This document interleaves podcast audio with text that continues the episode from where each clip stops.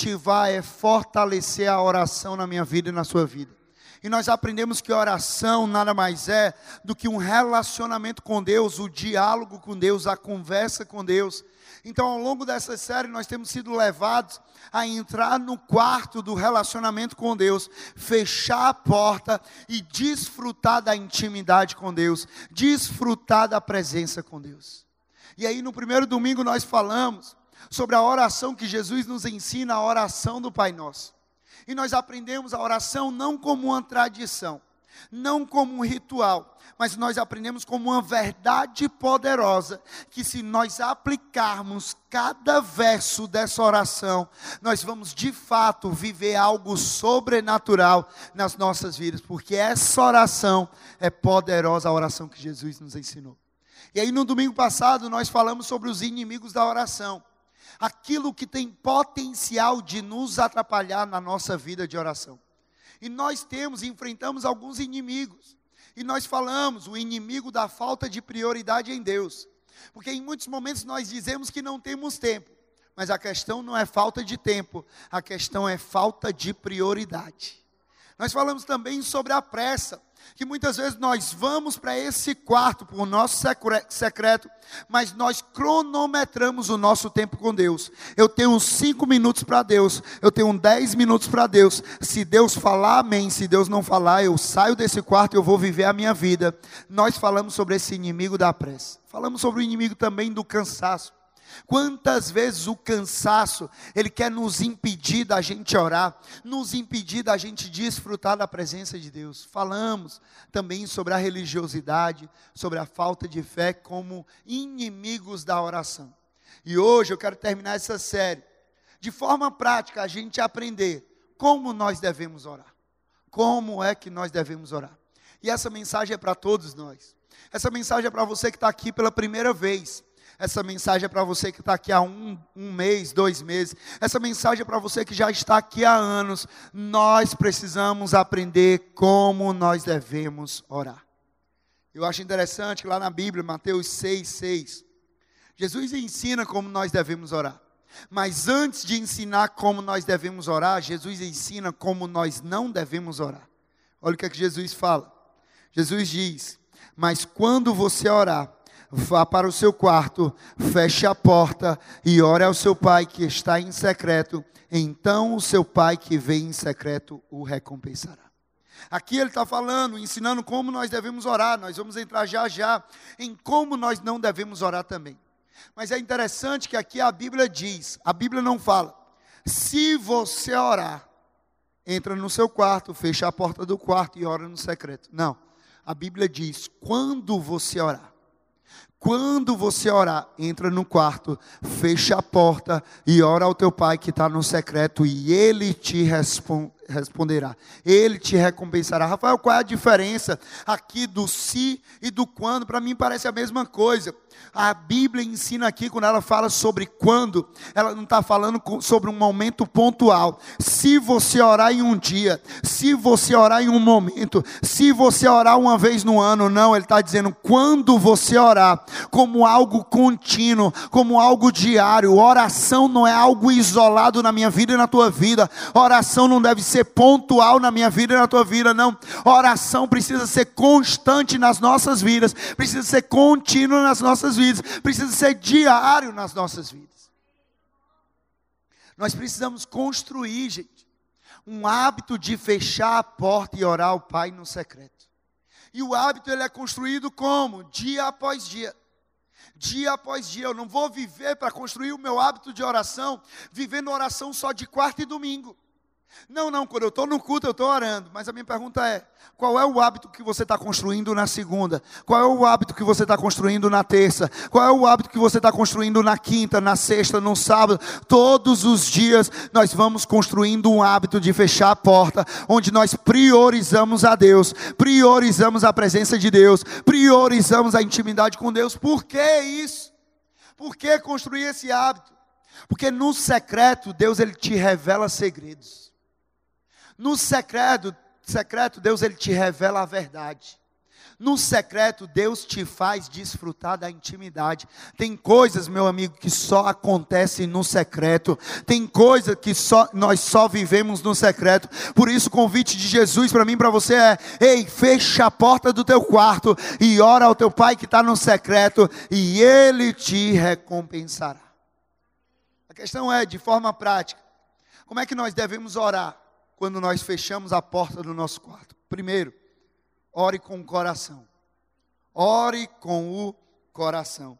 Eu acho interessante que ao ensinar sobre oração, Jesus inicia dizendo como nós não devemos orar.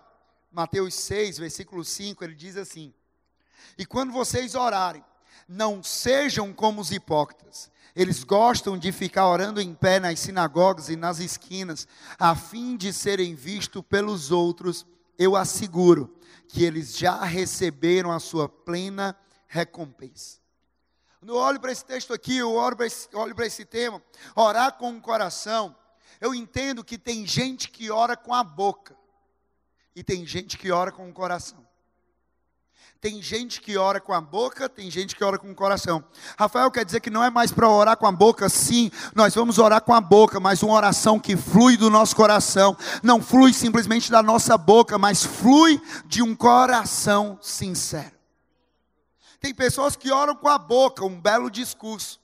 Tem pessoas que oram com a boca, palavras bonitas. Tem pessoas que oram com a boca, formalidade, orações fabricadas. E tem gente que ora com um coração, um coração sincero, um coração quebrantado, um coração prostrado diante de Jesus Cristo. É com esse, esse coração que eu e você precisamos orar. Porque orar com o coração é orar com sinceridade é ser você diante de Deus. Quando eu entro no meu quarto para orar no secreto, e eu oro com um coração, eu estou orando com sinceridade. Eu estou sendo nesse quarto quem eu sou de fato. Eu não estou fingindo algo, eu não estou aparentando algo. Sabe por quê? Porque Deus, Ele não quer agir em quem você finge ser, Deus ele quer agir em quem você é de verdade. Por isso que ele quer, olha, quando você fechar a porta do teu quarto, ora com um coração sincero, seja você mesmo com as suas dores, seja você mesmo com as suas indignações, seja você mesmo com as suas aflições, seja você mesmo com as suas angústias, mas seja você. A gente vê na Bíblia muitos homens e mulheres orando com o coração e não apenas com belas palavras pessoas que se derramavam diante de Deus, pessoas que se quebrantavam diante de Deus, pessoas que se prostravam diante de Deus, mostrando todos os seus sentimentos, mostrando a dor, mostrando a tristeza, mostrando a angústia, mostrando a raiva, mostrando a indignação, pessoas que oravam assim. O salmista, em muitos momentos, ele mostrava a sua humanidade quando orava. Salmos 42, versículos 5 e 6, olha o que é que diz. O salmista diz: Por que você está assim tão triste, ó minha alma? Por que você está assim tão perturbada dentro de mim? Põe a sua esperança em Deus, pois ainda o louvarei. Ele é o meu Salvador e o meu Deus. Aqui é uma oração sincera. Aqui uma oração de coração, uma oração sincera, uma confissão sincera diante de Deus, onde dispensa toda formalidade, onde o salmista está dispensando toda religiosidade, toda a palavra bonita, os fingimentos, os rodeios, está dispensando aqui as orações fabricadas e está orando com um coração sincero. Orar com o coração é se colocar diante de Deus é expor a sua vida. É expor a sua vida, é colocar a tua vida diante dele. A minha pergunta para você é o quanto que você tem se exposto a Deus quando você está no secreto. O quanto que você tem demonstrado de você, de quem você é, quando você está no secreto. Eu acho interessante um texto que está lá em Salmos 139, versículo 23 e 24. Na NVI diz: Sonda-me, ó Deus, e me conhece. Vê se há algo em mim que não te agrada, vê se há algo em mim de errado. Na versão da Bíblia a mensagem diz: Investiga minha vida, ó Deus, descobre tudo a meu respeito. Interroga-me, testa-me, assim terás uma ideia clara de quem sou. Vê por ti mesmo se fiz alguma coisa errada e então guia-me na estrada que conduz à vida eterna. Orar com coração, orar com sinceridade, é sobre expor quem nós somos à lupa de Deus. Você já viu uma lupa, sim ou não? A gente pega a lupa, talvez você brincou ali quando criança, ou você usou para alguma coisa no seu trabalho. A lupa ela é usada para você pegar um pequeno objeto, um pequeno ponto, um pequeno texto, uma pequena rachadura, e você coloca a lupa sobre aquele objeto, sobre aquele ponto, e aquilo ali vai se tornar maior para você. E quando nós oramos com um coração sincero, é isso que nós estamos fazendo, nós estamos nos expondo à lupa de Deus, para que Deus veja em nós a nossa verdadeira tristeza, para que Deus veja em nós quem nós somos, com a nossa angústia, com as nossas dores, com as nossas dificuldades, com as nossas aflições, que Ele veja isso para quê? Para que é que eu vou me expor, Rafael? Eu vou me expor para que eu seja envergonhado, para que eu seja humilhado? Não, meu amigo. Quando a gente se expõe para Deus, nunca é para vergonha e humilhação, não. Quem faz isso é Satanás com a nossa vida, porque quando nós nos expomos para Deus, nós nos expomos para sermos libertos, para sermos curados, para sermos transformados. É esse o convite para mim e para você. Se exponha a Deus para que você seja curado. Chegou a hora de fechar a porta do quarto e orar a Deus com sinceridade em nosso coração e sem fingimento. Chegou a hora de falar a Deus aquilo que verdadeiramente nós sentimos.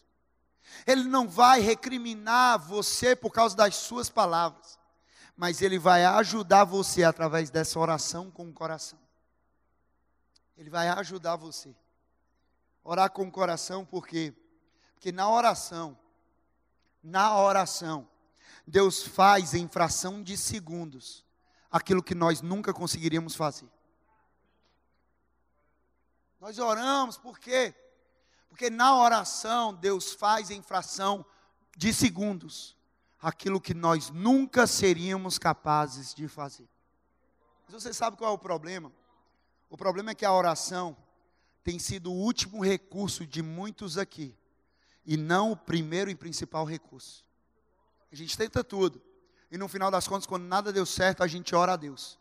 E Deus, por sua infinita graça e misericórdia, Ele ainda faz na nossa vida. Mas quando Ele faz, nós temos passado por diversas situações que depois a gente quer colocar a culpa sobre Deus, mas a culpa não é de Deus, a culpa é minha e sua, porque nós não oramos e pedimos ajuda antes a Deus.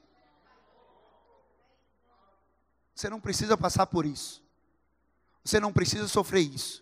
Está na hora da gente começar a fazer de Deus, de Jesus, o nosso primeiro e principal recurso. Está na hora, meu amigo, está difícil. Antes de ligar para a família, fala com Deus. Antes de falar com o líder, fala com Deus. Antes de agendar um aconselhamento pastoral, entra no teu secreto e fala com Deus. Todas essas pessoas são instrumento de Deus para a tua vida. Mas, meu amigo, tem uma coisa que você pode desfrutar: é do secreto.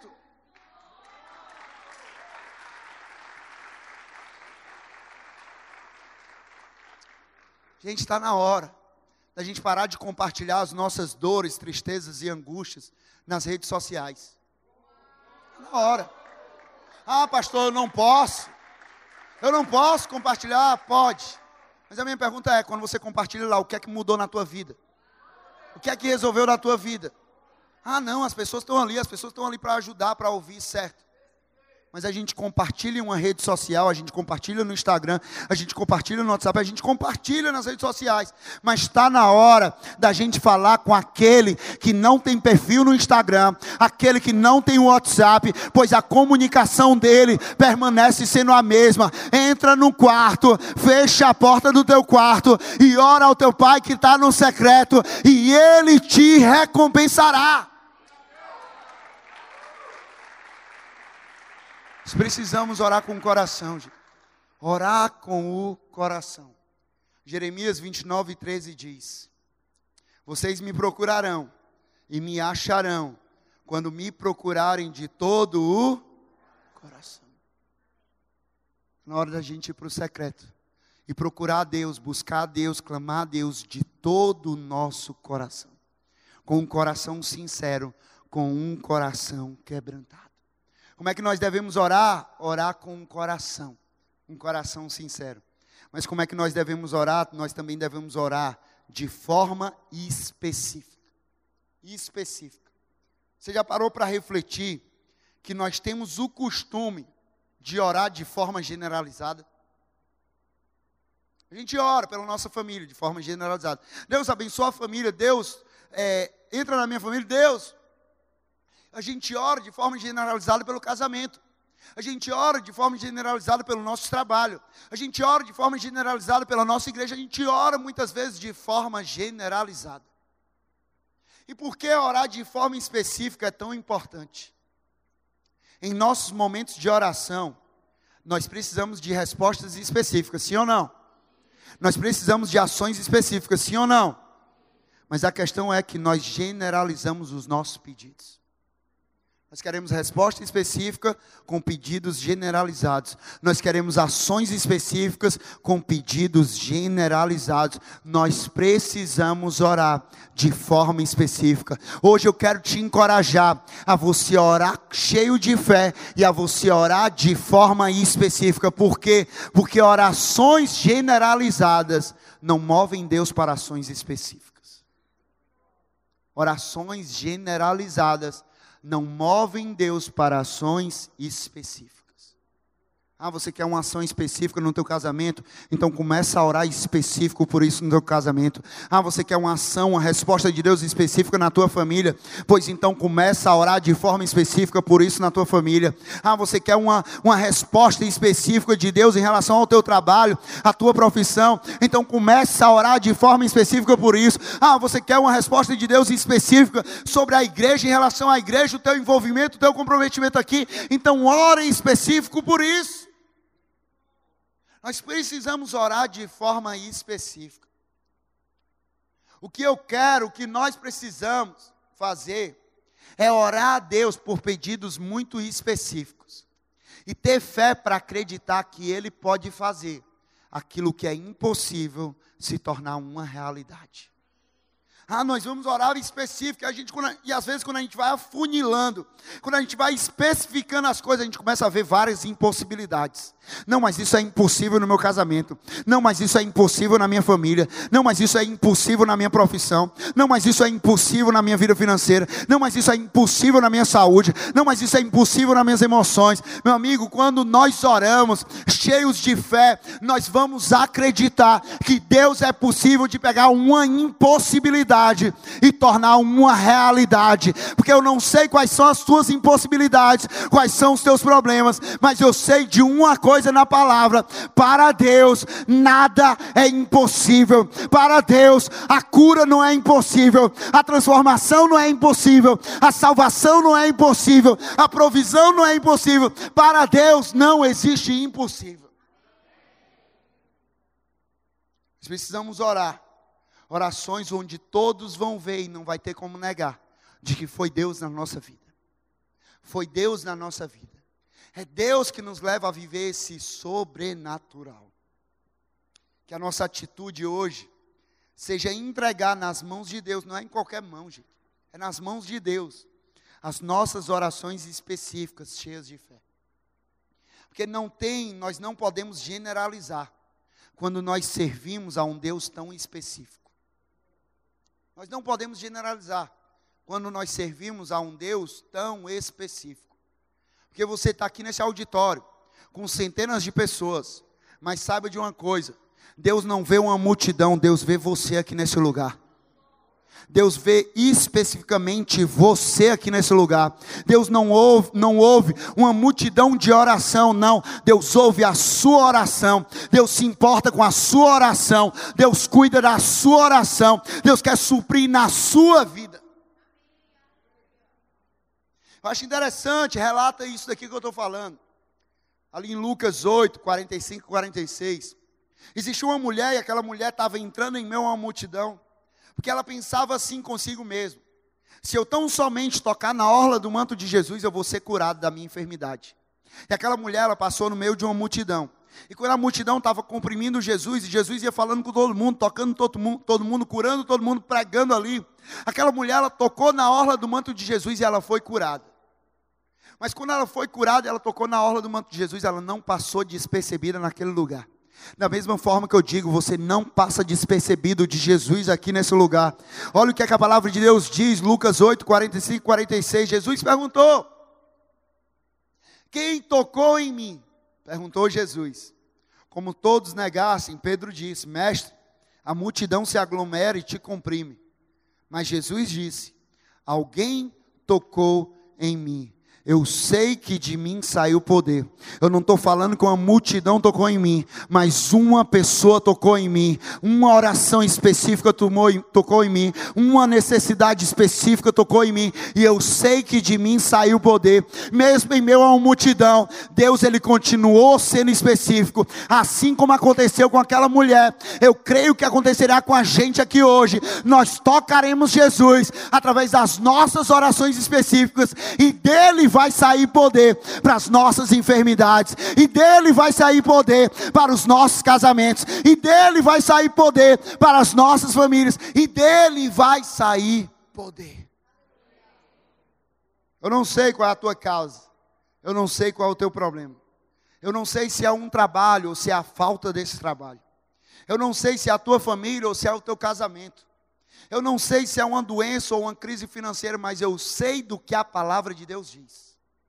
1 Pedro 5,7 diz assim, na NTLH: Entreguem todas as suas preocupações a Deus, pois Ele cuida de vocês. O convite hoje é esse. Ore a Deus de forma específica, entregando as suas preocupações, entregando as suas necessidades, entregando as suas angústias a Deus, sabendo que Ele cuida de você. Mas também, como é que nós devemos orar? Ore declarando a palavra. Ore com um coração sincero. Ore de forma específica mas também ore declarando a palavra. Orar a palavra é orar o que está alinhado com o coração de Deus. É orar o que está alinhado com o coração de Deus. Oração não é sobre obter a nossa vontade. Oração é sobre se submeter à vontade de Deus. A oração que Jesus nos ensinou não foi que seja feita a minha vontade, mas a oração que Jesus nos ensinou foi: Pai nosso que estás no céu, santificado seja o teu nome, que venha o teu reino e seja feita a tua vontade aqui na terra como é no céu.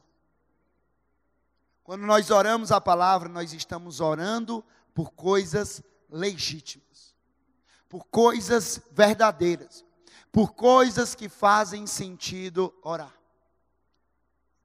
Mateus 7 diz, palavras de Jesus: Pede e você vai receber.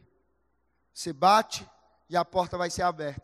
Você busca e você vai encontrar. Porque todo aquele que pede recebe, aquele que bate, a porta é aberta, e aquele que busca encontrará.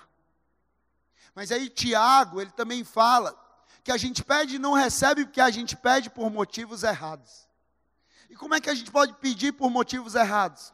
Pedindo aquilo que não está alinhado com a palavra de Deus, pedindo aquilo que não está alinhado ao coração de Deus. Tiago 4,3 diz: Quando pedem, não recebem, pois pedem por motivos errados, para gastar em seus prazeres. Não é orar simplesmente sobre o que eu quero que aconteça, mas é orar sobre o que Deus quer que aconteça. O que é que o Senhor quer que aconteça na minha família? O que é que o Senhor quer que aconteça no meu casamento? O que é que o Senhor quer que aconteça na igreja? O que é que o Senhor quer que aconteça nas minhas finanças? O que é que o Senhor quer que aconteça? Eu vou orar declarando essa palavra. A palavra é a vontade de Deus. A palavra é o mandamento de Deus. A palavra é a ordem de Deus, é o comando de Deus para as nossas vidas. Mas como é que eu vou orar com o coração alinhado ao de Deus? Orando, declarando a palavra. E como é que eu aprendo a orar declarando a palavra? Jesus ele é o verbo, sim ou não? Se Jesus é o, é o verbo, Jesus é a palavra. E nada melhor do que aprendermos a orar a palavra com aquele que é a palavra. João 1, versículo 1 ao 3 diz: No princípio era aquele que é a palavra. Ele estava com Deus e era Deus. Ele estava com Deus no princípio, todas as coisas foram feitas por intermédio dele. Sem ele, nada do que existe teria sido feito. Esse texto aqui, João, ele relata o momento da criação. Ele fala desde o princípio. E ele enfatiza que desde o princípio Jesus já estava ali. E tudo que existe foi criado por intermédio dele. Tudo que existe hoje foi criado por intermédio dele, de Jesus. O que é que a gente aprende com isso? O que é que a gente aplica com isso para a nossa vida? No ambiente de Deus, presta atenção nisso. No ambiente de Deus, tudo que é declarado é gerado. No ambiente de Deus, tudo que é declarado é gerado. Como assim, Rafael? Não estou entendendo. Gênesis 1. O mundo era sem forma, a terra era sem forma e vazia. E disse Deus: haja luz. E o que é que houve? Luz. Deus declarou e Deus gerou. Deus declarou e Deus gerou, Deus criou, Deus trouxe a existência. Porque no reino de Deus, você declara aquilo que você quer ver. Eu creio e eu declaro. Eu creio nessa palavra, eu declaro essa palavra e isso vai ser gerado por essa palavra. 2 Coríntios 4:13 diz: Está escrito: Crie, por isso falei. Com esse mesmo espírito de fé, nós também cremos e por isso falamos. Nós vamos falar a palavra por quê? Porque nós acreditamos na palavra. Nós vamos orar declarando a palavra por quê? Porque nós acreditamos na palavra. E porque nós acreditamos na palavra, nós declaramos a palavra, vai ser gerado por causa dessa palavra. A minha pergunta para você é: o que é que você, o que é que você precisa que seja gerado? Mas que antes precisa ser declarado por você. Você olha para a sua família e diz assim: não, precisa ser gerado algo na minha família. Mas antes precisa ser declarado por você na sua família. Não, isso aqui precisa ser gerado no meu casamento, mas antes precisa ser declarado por você no seu casamento. Não, mas isso aqui precisa ser gerado nas minhas finanças, mas antes precisa ser declarado por você nas suas finanças. Não, mas isso aqui precisa ser gerado na minha saúde, mas antes precisa ser declarado por você na sua saúde. Porque você vive o que você declara. Você quer mudar o que você vive? Muda o que você está declarando. Isso aqui não sou eu que estou dizendo, gente, é a palavra de Deus, Provérbios 18, 21 diz: A língua tem poder sobre a vida e sobre a morte. Os que gostam de usá-la comerão do seu fruto. Se você não está gostando do fruto que você está comendo, começa a mudar a semente que você está lançando. A gente lança semente boa, a gente come fruto bom. A gente lança semente ruim, a gente come o fruto ruim. Imagina o poder, gente, que tem da gente lançar semente não do que a gente acha que é bom, mas do que a gente tem certeza que é bom. Imagina a gente começando a viver pelo que nós declaramos dessa palavra. Ah, se eu vou viver pelo que eu declaro declaro da minha boca, eu vou abrir a minha boca para declarar a palavra, e eu vou comer do fruto dessas palavras, e a minha vida vai ser resultado dessa palavra que é imutável. O que é que você tem declarado sobre a sua família? declara a palavra: Eu e minha casa serviremos ao Senhor. Ah, mas está difícil, meu amigo. Não é sobre estar difícil, é sobre uma verdade. Eu e minha casa serviremos ao Senhor. O que é que você tem declarado sobre o teu trabalho? O que é que você tem declarado sobre a tua escola, sobre a tua faculdade? Ah, está difícil ali. Não é sobre estar difícil, é sobre a palavra que diz: Onde eu colocar a planta dos meus pés, ali vai prosperar. O que é que você tem declarado sobre a sua enfermidade? Você tem declarado o diagnóstico médico, você tem declarado a verdade de Deus, porque a verdade de Deus é, Ele levou sobre si as nossas dores e as nossas enfermidades, pelas suas feridas nós fomos curados. Abre a tua boca e declara, abre a tua boca e fala, abre a tua boca e declara para que seja gerado. Esse é o tempo de você gerar em oração o que você quer ver e viver. Ah, você está enfrentando dificuldade financeira? Declara a palavra: O meu Deus suprirá todas as necessidades de vocês, de acordo com as suas gloriosas riquezas em Cristo Jesus. Você está enfrentando o medo, você está paralisado por, pelo medo. Declara a palavra de Deus: mil poderão cair ao seu lado, dez mil à sua direita, mas nada o atingirá.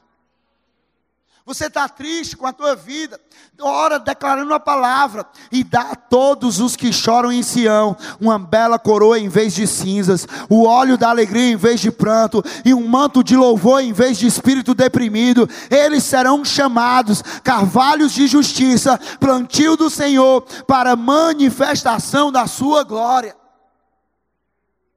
Ah, pastor, está difícil, é muita batalha, é muita luta espiritual. É, meu amigo. Mas deixa eu te dizer uma verdade.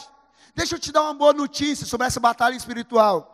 Filhinhos, vocês são de Deus e os venceram, porque aquele que está em vocês é maior do que aquele que está no mundo. Eu não sei qual é a batalha que você enfrenta, mas eu quero te dizer uma coisa: o Deus a qual você serve, ele não perde uma batalha, ele é vencedor, e em Cristo é vencer ou vencer.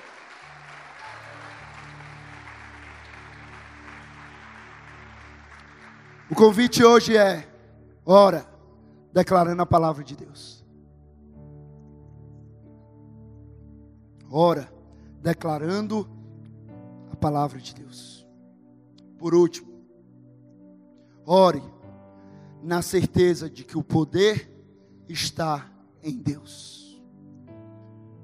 Nós oramos na certeza de que o poder não está no pastor, o poder não está na banda, o poder não está no líder. Não. O poder não está no ritual, não está na tradição, não. Nós oramos na certeza de que o poder está em Deus. Nosso pastor, ele sempre fala: o poder não está em quem pede, o poder não está em quem ora, o poder está no Deus que responde e age. Não é sobre quem ora, é sobre quem responde. Mateus 6, 9 e 10 diz: vocês orem assim: Pai nosso que estás no céu, santificado seja o teu nome, venha o teu reino, seja feita a tua vontade, assim na terra como no céu. Jesus nos ensina a orar ao Pai nosso que estás no céu. Por que que Jesus nos ensina isso? Porque Jesus ele sabia que não era a terra que movia o céu. Jesus sabia que era o céu que movia a terra. Não é a terra que invade o céu quando nós oramos, não.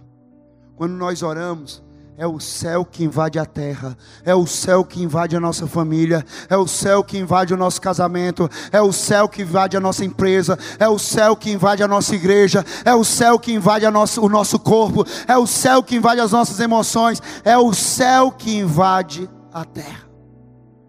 Isso mostra que o poder não está em quem pede, o poder está no Deus que responde.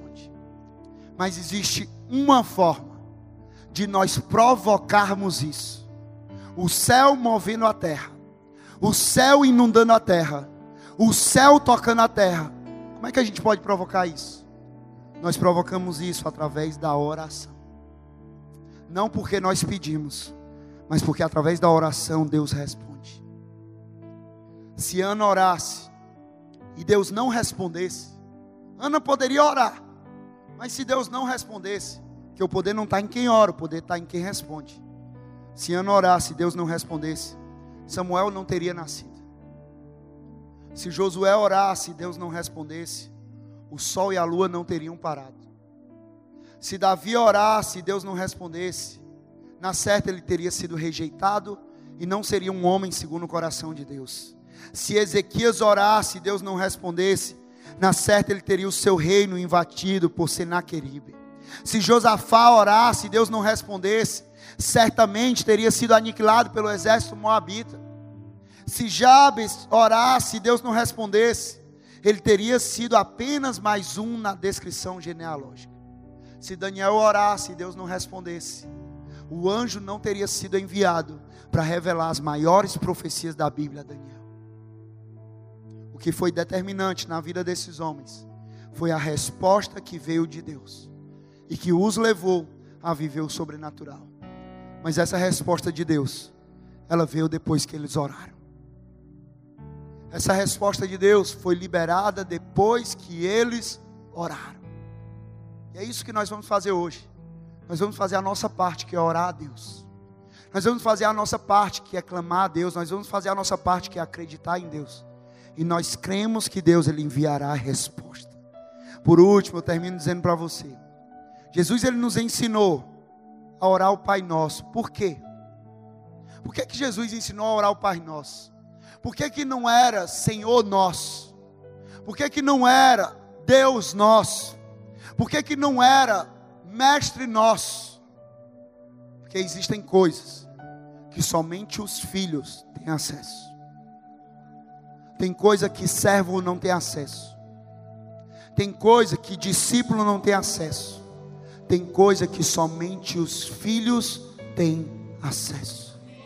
E é desse jeito que Jesus quer que eu e você nós oremos hoje aqui.